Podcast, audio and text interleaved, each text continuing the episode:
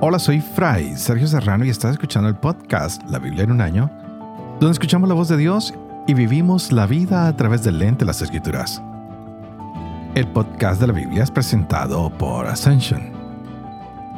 Usando la cronología de la Biblia de Great Adventure, leeremos desde Génesis hasta Apocalipsis, descubriendo cómo se desarrolla la historia de salvación y cómo encajamos en esta historia hoy. Y wow, qué historia la que nos ha tocado estos días tan hermosa. Vimos la vocación de Saulo o de Saúl y ahora lo conoceremos más adelante como Paulo. Hemos visto cómo ese Saulo, Saúl, ha predicado en Damasco y los judíos ahora toman la decisión de matarle y este hombre tiene que empezar a huir. Lo han sacado y lo han descolgado por una canasta a través de la muralla y estaba en Jerusalén, donde con Bernabé van haciendo esta nueva misión que el Señor les ha encomendado. Qué hermoso. En otro momento es importante ver cómo Pedro empieza a hacer curaciones a un paralítico, cómo ha resucitado a una mujer, y esto es bastante increíble para nosotros. Por eso vamos a seguir mirando estos eventos que son tan, pero tan significativos para la iglesia de hoy, como es a un Pedro que tiene hoy en esta lectura del capítulo 10 una visión cuyo significado es que los gentiles deben ser aceptados como miembros plenos de la iglesia.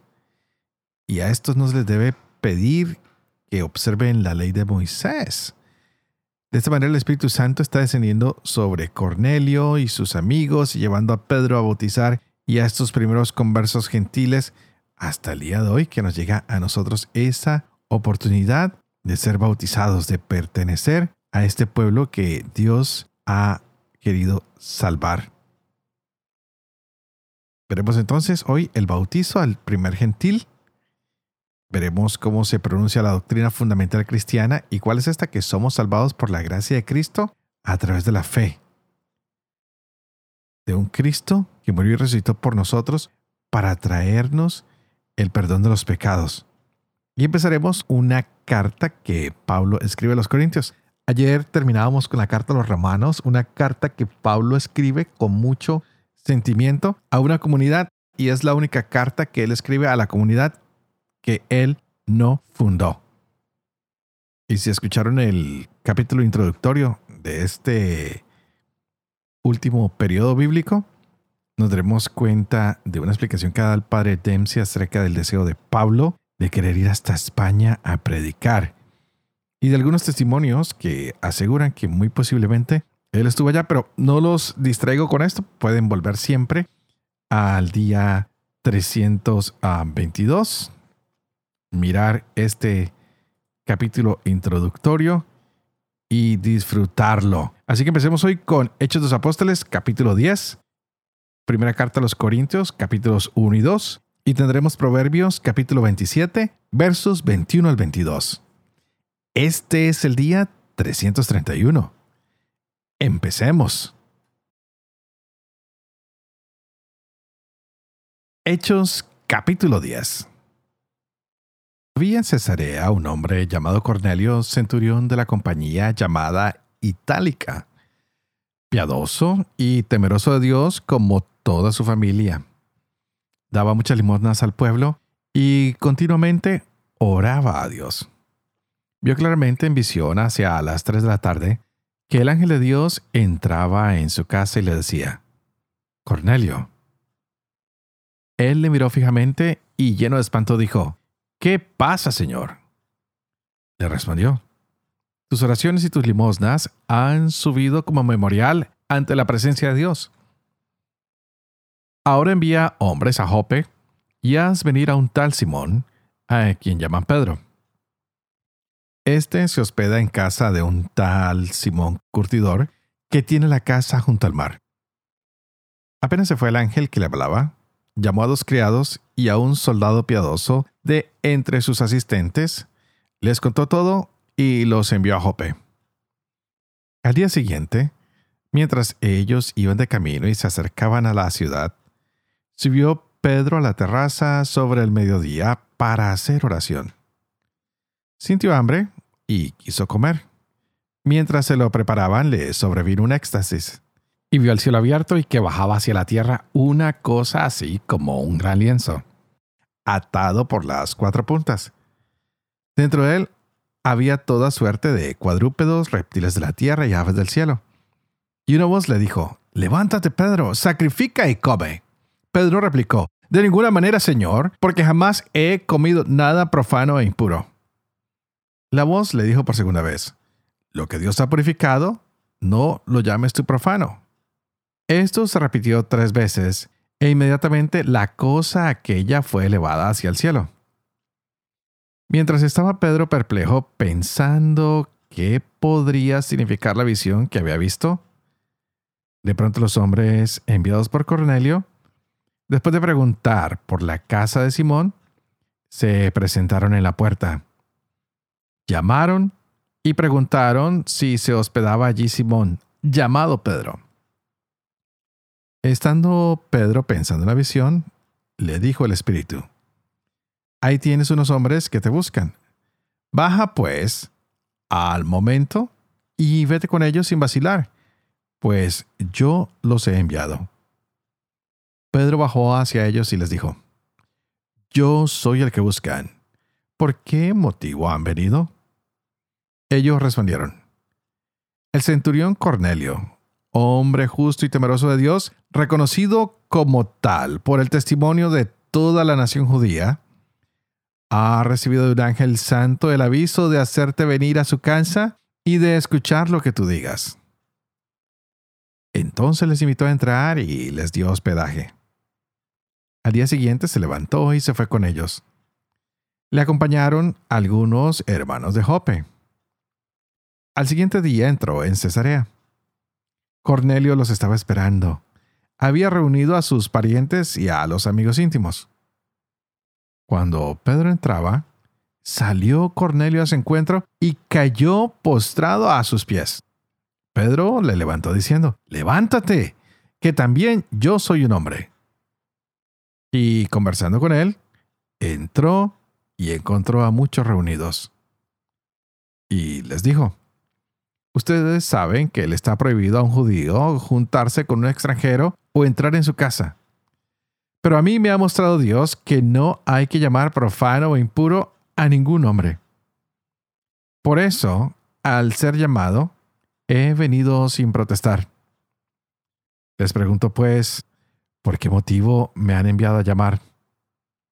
Cornelio respondió, Hace cuatro días, a esta misma hora estaba yo haciendo la oración de la tarde en mi casa y de pronto se presentó delante de mí un varón con vestido resplandeciente y me dijo, Cornelio, tu oración ha sido oída y se han recordado tus limosnas ante Dios. Envía pues a alguien a Jope y haz venir a Simón, llamado Pedro, que se hospeda en la casa de Simón el curtidor junto al mar. Al instante, mandé algunos a tu casa y tú has hecho bien en venir. Ahora pues, todos nosotros en la presencia de Dios, estamos dispuestos para escuchar todo lo que te ha sido ordenado por el Señor. Entonces Pedro tomó la palabra y dijo, verdaderamente comprendo que Dios no hace acepción de personas, sino que en cualquier nación el que le teme y practica la justicia le es grato. Él ha enviado su palabra a los hijos de Israel, anunciándoles la buena nueva de la paz por medio de Jesucristo, que es el Señor de todos. Ustedes saben lo que sucedió en toda Judea, comenzando por Galilea después que Juan predicó el bautismo. Cómo Dios a Jesús de Nazaret le ungió con el Espíritu Santo y con poder, y cómo él pasó haciendo el bien y curando a todos los oprimidos por el diablo. Porque Dios estaba con él y nosotros somos testigos de todo lo que hizo en la región de los judíos y en Jerusalén, a quien llegaron a matar colgándolo de un madero. A este Dios le resucitó al tercer día y le concedió la gracia de manifestarse, no a todo el pueblo, sino a los testigos que Dios había escogido antemano. A nosotros que comimos y bebimos con Él después que resucitó de entre los muertos. Y nos mandó que predicáramos al pueblo y que diéramos testimonio de que Él está constituido por Dios juez de vivos y muertos. De esto, todos los profetas dan testimonio, que todo el que cree en Él alcanza por su nombre el perdón de los pecados. Estaba Pedro diciendo estas cosas cuando el Espíritu Santo cayó sobre todos los que escuchaban la palabra. Y los fieles circuncisos que habían venido con Pedro quedaron asombrados al ver que el don del Espíritu Santo había sido derramado también sobre los gentiles, pues les oían hablar en lenguas y glorificar a Dios. Entonces Pedro dijo, ¿acaso puede alguno negar el agua del bautismo a estos que han recibido el Espíritu Santo como nosotros? Y mandó que fueran bautizados en el nombre de Jesucristo. Entonces le pidieron que se quedara algunos días.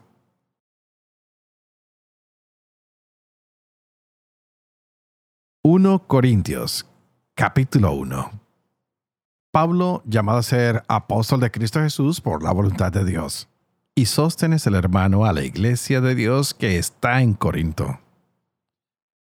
A los santificados en Cristo Jesús, llamados a ser santos con cuantos en cualquier lugar invocan el nombre de Jesucristo, Señor nuestro y de ellos, gracia a ustedes y paz de parte de Dios, Padre nuestro, y del Señor Jesucristo Doy gracias a Dios sin cesar por ustedes, a causa de la gracia de Dios que les ha sido otorgada en Cristo Jesús, pues en Él han sido enriquecidos en todo, en toda palabra y conocimiento, en la medida en que se ha consolidado entre ustedes el testimonio de Cristo. Así, ya no les falta ningún don de gracia a los que esperan la revelación de nuestro Señor Jesucristo él los confirmará hasta el fin, irreprensibles en el día de nuestro Señor Jesucristo. Pues fiel es Dios, por quien han sido llamados a la comunión con su Hijo Jesucristo, Señor nuestro. Los exhorto, hermanos, por el nombre de nuestro Señor Jesucristo, a que sean unánimes en el hablar, y no haya entre ustedes divisiones. Antes bien, estén unidos en una misma mentalidad, y un mismo juicio. Porque, hermanos míos, estoy informado de ustedes, por los de Chloe, que existen discordias entre ustedes. Me refiero a que cada uno de ustedes dice, yo soy de Pablo, yo de Apolo, yo de Cefas, yo de Cristo. ¿Está dividido Cristo? ¿Acaso fue Pablo crucificado por ustedes? O han sido bautizados en el nombre de Pablo? Doy gracias a Dios por no haber bautizado a ninguno de ustedes fuera de Crispo y Gallo. Así, nadie puede decir que ustedes han sido bautizados en mi nombre. Ah, sí, también bauticé a la familia de Estefanas. Por lo demás, no creo haber bautizado a ningún otro. Porque no me envió Cristo a bautizar, sino a predicar el Evangelio y no con palabras sabias para no desvirtuar la cruz de Cristo, pues la predicación de la cruz es una locura para los que se pierden, mas para los que se salvan, para nosotros, es fuerza de Dios. Porque dice la escritura, destruiré la sabiduría de los sabios e inutilizaré la inteligencia de los inteligentes. ¿Dónde está el sabio? ¿Dónde el docto? ¿Dónde el intelectual de este mundo? ¿Acaso no entonteció Dios la sabiduría del mundo? De hecho, como el mundo mediante su propia sabiduría no conoció a Dios en su divina sabiduría, quiso Dios salvar a los creyentes mediante la locura de la predicación. Así, mientras los judíos piden signos y los griegos buscan sabiduría, nosotros predicamos a un Cristo crucificado, escándalo para los judíos locura para los gentiles. Mas para los llamados, lo mismo judíos que griegos, un Cristo, fuerza de Dios y sabiduría de Dios. Porque la locura divina es más sabia que los hombres, y la debilidad divina más fuerte que los hombres. Miren hermanos, quienes han sido llamados. No hay muchos sabios según la carne, ni muchos poderosos, ni muchos de la nobleza. ¿Ha escogido Dios más bien a los locos del mundo para confundir a los sabios?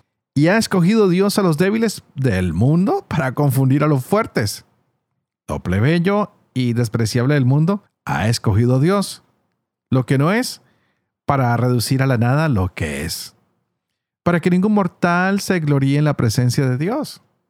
De Él les viene que ustedes estén en Cristo Jesús, al cual hizo Dios para nosotros sabiduría de Dios, justicia, santificación y redención, a fin de que, como dice la Escritura, el que se gloríe, gloríese en el Señor. Pues yo, hermanos, cuando fui a ustedes, no fui con el prestigio de la palabra o de la sabiduría a anunciarles el misterio de Dios, pues no quise saber entre ustedes sino a Jesucristo y este crucificado. Y me presenté ante ustedes débil, tímido y tembloroso. Y mi palabra y mi predicación no se apoyaban en persuasivos discursos de sabiduría, sino en la demostración del Espíritu y de su poder, para que su fe se fundara no en sabiduría de hombres, sino en el poder de Dios. Sin embargo, hablamos de sabiduría entre los perfectos, pero no de sabiduría de este mundo ni de los jefes de este mundo abocados a la ruina, sino que hablamos de una sabiduría de Dios misteriosa, escondida, destinada por Dios desde antes de los siglos para gloria nuestra, desconocida de todos los jefes de este mundo. Pues de haberla conocido, no hubieran crucificado al Señor de la gloria. Más bien, como dice la Escritura, lo que ni el ojo vio, ni el oído oyó, ni al corazón del hombre llegó, lo que Dios preparó para los que lo aman.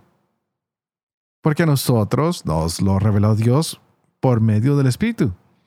Y el Espíritu todo lo sondea hasta las profundidades de Dios. En efecto, ¿qué hombre conoce lo íntimo del hombre sino el Espíritu del hombre que está en él? Del mismo modo, nadie conoce lo íntimo de Dios sino el Espíritu de Dios.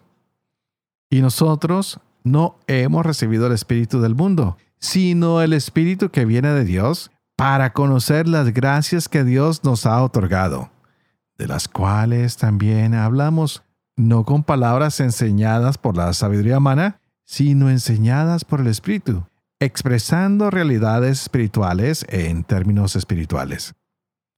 El hombre, naturalmente, no acepta las cosas del Espíritu de Dios. Son locura para él.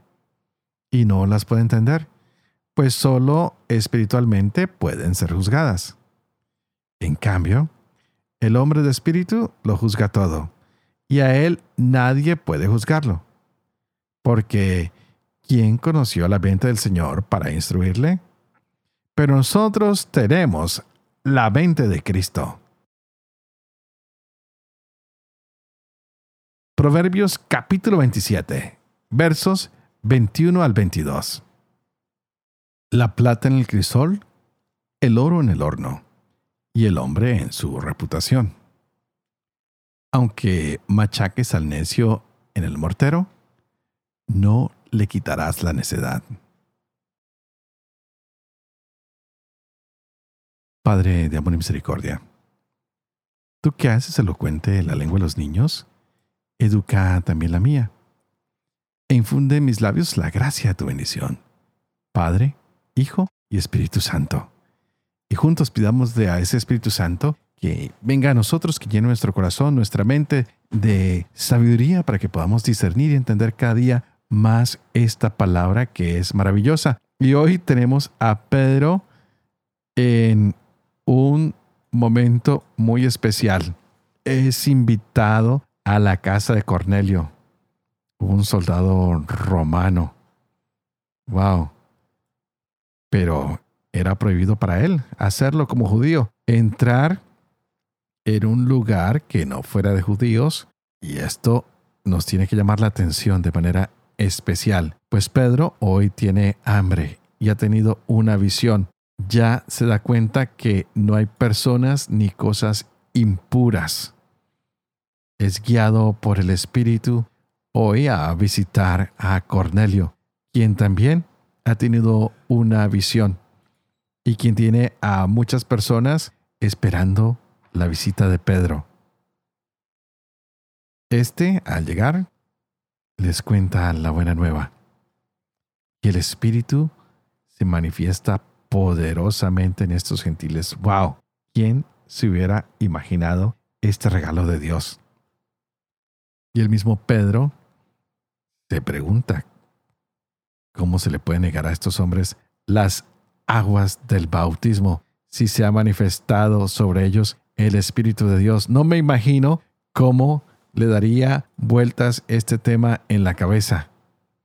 Y de aquí en adelante vemos a una iglesia que se extiende a los gentiles, un mensaje que llega a los hombres y mujeres de todos los tiempos. ¡Wow! Fascinante, fascinante, fascinante. Y por otro lado estamos viendo la primera carta a los Corintios, como Pablo saluda y da agradecimientos a esta iglesia y les dice, miren hermanos, estos problemas que ustedes están teniendo de divisiones no son buenos. No pueden tener un espíritu de partidismo, de que se quieren ir con el uno, con el otro. No hay divisiones. Y nos puede estar pasando a nosotros. Nos gusta más ir donde este padrecito, donde el otro, donde este líder del grupo, donde el otro grupo. Pero se nos tiene que recordar constantemente que el centro es Cristo, quien fue crucificado muerto y resucitado para el perdón de nuestros pecados. No es nuestro líder, no es nuestro sacerdote, no es nadie más, es el Señor que es el poder y sabiduría de Dios. Así el Espíritu Santo empieza a dar una claridad maravillosa a la iglesia y empieza a corregir la sabiduría humana para que podamos predicar de que Cristo está vivo y algo que siempre me ha llamado la atención es destacar que no podemos vivir en divisiones y separándonos. Todo lo contrario. Tenemos que unir el cuerpo de Cristo y a los que considerábamos no invitados, traerlos a la mesa, traerlos aquí porque Cristo subió a la cruz para salvar a toda la humanidad. Y para este anuncio no escogió a los mejores ni a los sabios. Es por eso que les habla hoy su servidor. El Señor escogió a los que Él quiso, tal vez no perfectos, pero a estos es a los que Él les ha pedido el favor de seguir con el anuncio por todos los tiempos, por todos los lugares, por todas las lenguas. Y ese soy yo, ese tal vez eres tú. Así que no tengas miedo, no te sientas indigno porque si el Señor te escoge, Él te dará los medios para llevar adelante esta misión. ¡Wow! ¡Qué lindo! Por eso vamos hoy a contarle al mundo que el motivo de nuestra gloria es encontrarnos con el Señor. Que el motivo de nuestra gloria es que muchos se encuentren con el Señor que el motivo de nuestra gloria no es la sabiduría o conocimientos de este mundo, sino que es la riqueza y la influencia del Espíritu Santo en la vida de tantos que llegan a conocer al Señor y que cambian su vida para bien, para gloriarse en el Señor Jesucristo, quien murió y resucitó por cada uno de nosotros. Que ojalá hoy, más que nunca, aceptemos esta obra de Cristo en nuestras vidas que seamos nosotros también heraldos de su evangelio y que contemos sin miedo a equivocarnos que Jesucristo está vivo para la salvación del mundo entero. Y por supuesto, antes de despedirme, como siempre, les pido que por favor oren por mí. Yo estaré orando por ustedes para que el Señor se siga manifestando grandemente en cada uno de nosotros, para que podamos vivir con fe esto que proclamamos, esto que le estamos contando al mundo que ustedes y yo de aquí en adelante podamos siempre enseñar la verdad y sobre todo cumplir lo que hemos enseñado. Y que la bendición de Dios Todopoderoso, que es Padre, Hijo y Espíritu Santo, descienda sobre cada uno de ustedes y los acompañe siempre. Que Dios los bendiga.